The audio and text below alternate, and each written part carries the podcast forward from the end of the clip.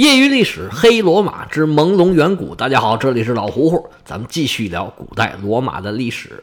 上一回，罗马王政时期的最后一位国王傲慢者小塔克文，被以他外甥尤尼乌斯·布鲁图斯为首的反对派驱逐出了罗马城。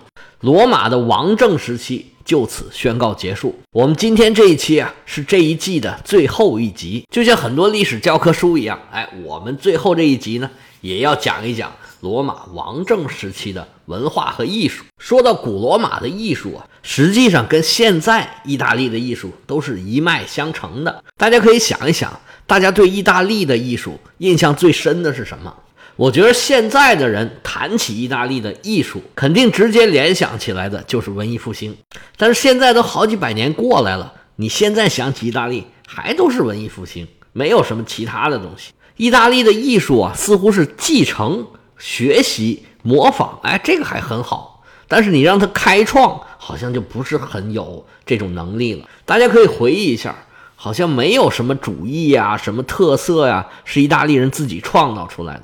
就连文艺复兴，它其实也是文艺复兴，是从那个时候蛮荒的状态啊。再找回以前古罗马、古希腊的艺术，大家都说啊，浪漫的意大利人。据说到了意大利，走到大街上，到处都是那种浓眉大眼儿、特别会说话，无论从表情还是肢体语言都特别丰富的小伙子。他们是又会表达又爱表达。整个意大利啊，都是一个特别特别外向的地方。这种民族性格呢？反映在艺术上面，就是意大利人啊，特别重视外在，特别注重形式。那么有时候呢，就流于形式。所以意大利人的造型艺术是非常优秀的，他们的修辞学和舞台艺术都达到了当时的最高水平。他们产生了很多喜剧和滑稽剧，就是说，在这种抖机灵的东西上面，意大利人是非常擅长的。他们看重技巧胜过创意。但是说到深邃的思想，探索新的艺术道路，哎，这就不是意大利人想的东西。所以在我们讲的这个阶段啊，意大利没有像希腊那样诞生了像《荷马史诗》这么伟大的划时代的作品，而且呢，意大利也没有什么悲剧，像希腊那么深入思考人性啊，深入思考宇宙这种剧，他们没有。罗马人的史诗，像《埃涅阿斯》这样的，那都是到了奥古斯都时期才创作出来的。属于半官方的作品，跟《荷马史诗》这种完全出自民间的、由民间艺人完成的这种作品啊，有本质的区别。就算到了文艺复兴时期，但丁的《神曲》还有蒲加丘的这些作品，也跟当时后面产生的这个顶级大师，像歌德、席勒这样的作品，也都不是一个档次的。而美术上也是一样，古罗马时期呢，罗马应该是一直跟着希腊的屁股后面的。几乎所有的艺术形式，罗马都没有超越过希腊，除了一方面，那就是建筑。罗马人是当时的这个基建狂魔啊，他们无论是修桥铺路，还是在罗马建设那种奇大无比的这种奇观建筑，他们都是非常热衷的。现在的话，在使用的这个混凝土建筑，到底是不是罗马人发明的不好说，但是罗马人肯定用的是最多的，因为当时罗马集中了。整个地中海周边的所有的资源，让这些优秀的建筑师啊都有了自己用武之地，所以啊，他们就建了非常多这种到现在看起来还是非常牛的这种建筑，比如说万神殿，比如说斗兽场，比如说那些大型的浴室。到现在，罗马都还是一个非常让人震撼的城市，各种名胜古迹，动辄就一两千年。跟建筑直接相关的两样东西。一个是雕塑，一个是绘画。古罗马呢也还表现的不错，不过也都是基本继承希腊的各种传统，并没有什么大的突破。这个现象呢，跟我们现在一些家长的想法啊有点像，就是啊，文艺的那些东西啊，玩玩就行了，又不能当饭吃。罗马人呢是非常非常务实的，他们想的是关于实际的事情。今年种什么庄稼呀？那个小牛到底为什么不吃奶呀？这笔买卖能挣多少钱啊？想的都是这些，关于你是谁、从哪儿来到哪儿去这些哲学问题，罗马人啊不愿意想。罗马的艺术很大程度上是起源于宗教，罗马人举行胜利庆典、节日庆典，还有那种大型的葬礼呀，里面戏份最重的就是舞蹈。咱们以前讲宗教的时候，曾经讲过，这个舞蹈祭司团是非常重要的一个祭司团，又古老又地位高，所有的节庆里面是必不可少的。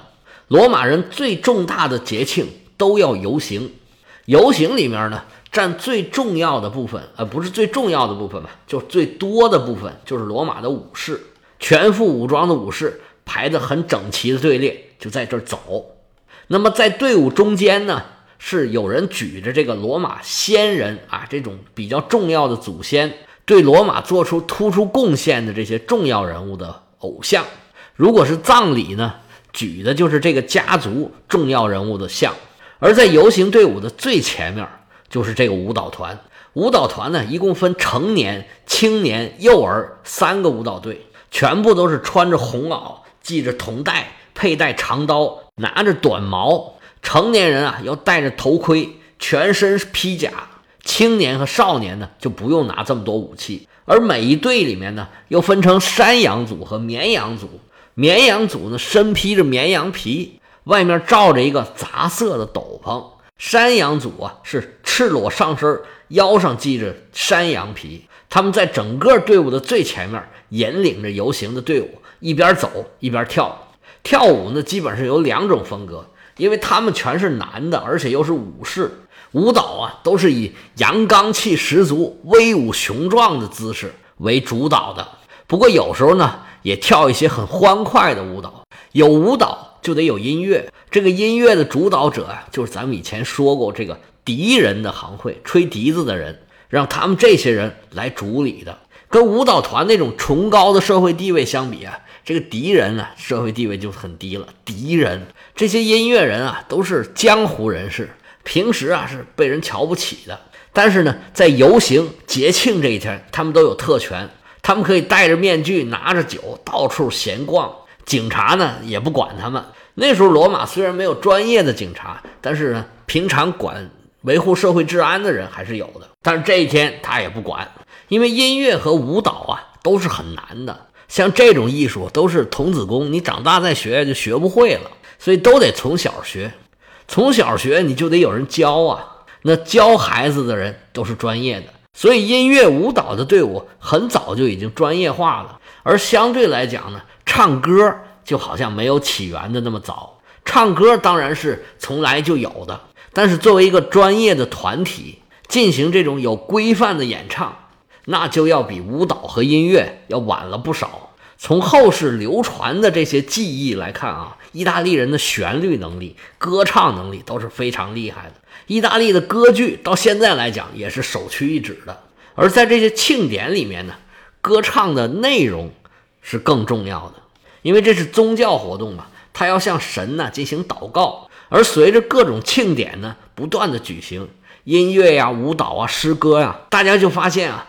各种艺术形式，它是相辅相成的，而宗教活动那个时候对所有的人来说都是不可或缺、非常重要的。那无论是民间还是政府，都要出大力量来支持这些活动。所以呢，这些艺术活动呢也得到了很快的发展。不过，由于希腊那边啊是珠玉在前，整个意大利包括罗马呢，那对希腊呢基本上就是照单全收，基本上都是学人家希腊的东西。自己啊创建的东西不多，水平也没有希腊的高，所以到现在啊，整个意大利也没有像荷马史诗这样流传下来那时候的作品。在意大利，包括拉丁姆，当然它也有土著文化，但是现在保存下来的基本上就没有了。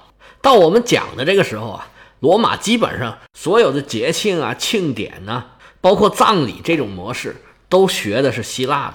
他们的本土元素啊，就算有。也不是很多，不过拉丁人学一样东西，学的是很地道的，就是音乐。希腊人啊，对音乐在理论上研究的非常深，甚至各个音在物理上的关系，他们都有研究。在这方面啊，最厉害的就是毕达哥拉斯。毕达哥拉斯后来就是在意大利生活的，生活的年代就是咱们讲的这个王政时期的晚期，所以在文艺复兴时期啊，意大利的音乐是率先发力的。他们的音乐呢，就是以优美的旋律来著称的。那时候，意大利人创作的这种室内乐是全世界最高水平的。大家可以听一听维瓦尔第的《四季》，特别棒。还有歌剧，还有各种的合唱。总之，涉及优美旋律的啊，意大利人就是一门灵，非常厉害。虽然呢，这是多年以后的事情了，但是呢，根儿就在这儿呢。有了音乐了，有了舞蹈了，有了诗了，那么下一步是什么呢？就是戏剧。意大利人呢，虽然没有发展出像希腊那种那么悲怆的、那么深刻的那种震撼人心的艺术形式，但是呢，意大利人耍小聪明、抖机灵这种能力是非常强的。在意大利发展出来一种啊，跟希腊完全不一样路子的粗俗喜剧，还有滑稽戏。当然了，在罗马这边呢，也有仿照希腊做这种悲剧的，但是创作能力就跟希腊没有办法比了。他们一般就是拿希腊的本子翻一翻，然后找这个剧团呢，在这边演出做商业活动。不过那都是后话了，这个时候呢还没到那个地步。这就相当于什么呢？就相当于北京人艺啊，国家大剧院演那些话剧啊，它都是跟希腊学的。而呢，各个小剧场讲段子的、演二人转的，都是本土的。这个艺术水准上当然是高下立判了，但是它本土的艺术形式也有它厉害。也有它可取的地方。当时呢，已经逐渐形成一种小话剧的表演形式，就是有几个固定的人物角色。他这个人设呀，是大家都知道的。比如说，有一个慈父，一个老饕，就是特别爱吃的人，还有一个智者，还有一个丑角。这个人设固定之后呢，往里面编故事啊，就比较容易了。这个呢，非常像我们的现在经常喜欢看的情景喜剧，像什么《生活大爆炸》呀。我们国产的什么《我爱我家》呀，《东北一家人》呢这样的喜剧，也有人说呢，这情景喜剧啊就是从这儿发展过来的。那他们用什么固定这几个角色呢？就是用面具。用面具呢，到底是他们自己发明的，还是跟希腊学的呢？这个也搞不太清楚。因为自己发明也是很合理的，因为本来做面具呢，世界上很多地方的戏剧都是采取用面具这种形式的。现在大家去意大利旅游。也有很多地方是卖面具啊，当做一种旅游产品，属于意大利的特色吧。我们说的意大利啊，其实包括了埃特鲁里亚、什么萨莫奈人、翁布里人，还有拉丁人。现存的历史记载和能用的材料里面啊，当然是拉丁人的东西更多，埃特鲁里亚人的其次，翁布里人和萨莫奈人的这个最少。从当时艺术的发展水平上来说。埃特鲁里亚人无疑是领先他们那两个民族的，不过埃特鲁里亚人呢，也是朝着庸俗化的方向发展。他的技术是比拉丁人和萨莫奈人水平要高，但是呢，深度一样些，是没什么深度的。不过这个萨贝利人，也就是说我们说的萨莫奈人吧，艺术天赋啊，应该是比较高的。他们啊自由奔放，比拉丁人和埃特鲁里亚人更有创造性。日后罗马很多诗人呢。都是从中部的山地，也就是原来的所谓的萨莫奈人或者叫萨贝利人原来的群体里面出来的，在里面最出名的就叫做赫拉斯，这算是古罗马比较有名的一位诗人了，可能有朋友也听说过。除了这些艺术之外，罗马人还对另外一门艺术啊贡献非常大，那就是杂耍。因为罗马人展现艺术的手段啊，其中最重要的就是游行。那游行队伍里面最能吸引人眼球的，莫过于是杂耍。最开始的杂耍源于格斗表演，因为这种游行啊，主要是军事游行。它在游行队伍的后边，就是有战车，还有骑兵的游行，最后就是步兵斗士。开始呢是象征性的格斗表演，但是意大利人你知道，他们特别喜欢看打架。然后这种格斗表演就逐渐开始越来越吸引眼球，逐渐这种表演就变成喧宾夺主，成了一个最主要的、大家最喜欢，而且呢需要歌舞队还有乐器来伴奏的一个表演了。那配合着这种表演呢，也有一些体育竞技、军事竞技类的比赛，就逐渐演变成现在类似马戏的这种。而罗马人的军事比赛啊。往往伴随着这种光荣的胜利仪式，有的时候呢，就有从外地缴获来这个珍禽异兽。后来呢，也逐渐出现了人跟野兽搏斗的比赛。当时啊，在这种比赛里面获胜的选手啊，是有很高荣誉的，就跟奥运会冠军一样。他死后啊，可以在陵墓上放一个花冠，表示这个人啊曾经是比赛的冠军。而后来呢，这种比赛呀，就逐渐发展成马戏的形式，有人呐，有马呀，有小丑啊，有战车呀，有驯兽啊，这种比赛，还有人表现各种特技。不过罗马人呢，渐渐的就把这东西啊给发展走样了。原来的主角是罗马的战士，获胜者可以获得很高的荣誉，但是后来呢，他们这些主角逐渐都退出去了，演变成了角斗士的比赛。或者叫决斗士，现在到底叫什么，我还是没搞清楚。这比赛啊，虽然惊险刺激，但是格调实在是很低，残忍血腥的杀戮，除了刺激人感官呢，真的没有什么好欣赏的。这个呢，也成了日后罗马人这个水平不高、格调低俗的一个非常明显的一个象征。总之吧，罗马人的艺术呢，无论是在早期罗马微不足道的时候，还是到后来啊，罗马横行世界的时候。都跟他的地位不太相称。罗马艺术的关键词应该和浮华、什么肤浅、机智、活泼、优美这些词儿联系比较深，和深邃、悠远、什么精湛呐、创意啊这些词儿啊都没有什么关系。从王政时期一直到罗马灭亡的时候，埃及、巴比伦、希腊的这些手工艺品。还有雕塑啊、绘画啊、艺术作品，都是罗马贵族这种争相收藏的目标。他们自己的就真的不怎么样了。行了，关于古罗马王政时期的艺术啊，咱们就讲这么多。我们业余历史黑罗马呀，这第一季朦胧远古也算是结束了。讲完这个呢，我想稍稍的休息一下，我准备准备材料，也组织组织思路。下一季呢是讲罗马共和时期，共和时期大概五百年。到底怎么讲？分几段？我还没太想好。我先释放一下压力。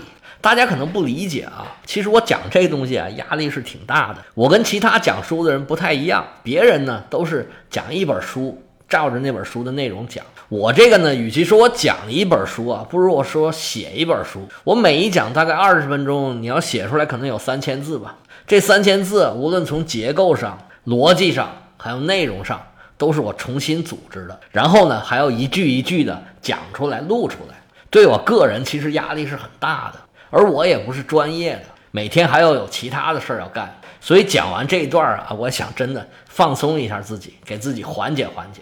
确实，我也有时候就坐在这个电脑前头，这拖延症就犯了，就坐着硬是一两个小时，一句话也说不出来，或者状态不好啊，脑子很乱，不知道说什么好。有的时候呢，是因为组织不好语言，脑子里就想，哎，我就应该说这个词儿，就想半天也想不出来这词儿是什么词儿。有的时候呢，想出来，哎呀，正好把这个词儿说出来，觉得很开心。从远古时代啊讲到王政时期结束，有很多书啊，这段根本就没讲。那我为什么在这段讲了这么多呢？我举个例子啊，《岩野七生》那本书讲到这里，也就是六十多页，其实还有前面一些。这个散文性质的东西，真正说内容啊，没说几句。但是我这儿溜溜讲了五十回。其实我的意思呢，是因为这部书啊体量实在是太大了，涉及的内容啊特别特别的多。我想在前面呢多交代点儿，那么后面再讲起来就会比较流畅一些。我看到喜马拉雅上有朋友给我留言说：“你讲的这是啥呀？你太能扯了。”你说的是罗马史吗？讲了这么久都还没没有出现“罗马”两个字儿，这个事儿，我觉得是这样的。这就像评书，您听评书是因为听评书的内容吗？你是不知道《三国演义》是什么意思，还是不知道《水浒传》是什么内容啊？如果光讲故事情节呀，这个评书里面叫做跑梁子。它没有意思，它讲的不细，不能讲出里边的逻辑和原委，不能把一个看似完全不合理的事儿，哎，把它给说合理了。我们这个也是这个意思。您听罗马历史，是因为你不知道罗马历史吗？其实不是不知道罗马历史，是不知道中间的这些细节和逻辑。我们原来学的世界历史啊，教科书上讲的都是非常零碎的，是一些点。我们呢，就是尽量把这些点呢。用逻辑，用我们的思路把它给串起来，您听着有意思。听完了这套书，你就会形成一个整体的架构。对于掌握历史的整体来说，形成结构、形成架构才是最重要的。好了，长出一口气，我们业余历史黑罗马之朦胧远古到此结束。有对西方历史感兴趣的朋友，可以加老胡胡的个人微信：乐奥老喝芜湖喝芜湖。Y Y L S 老胡胡的全拼，业余历史的简拼。我们下一季再见。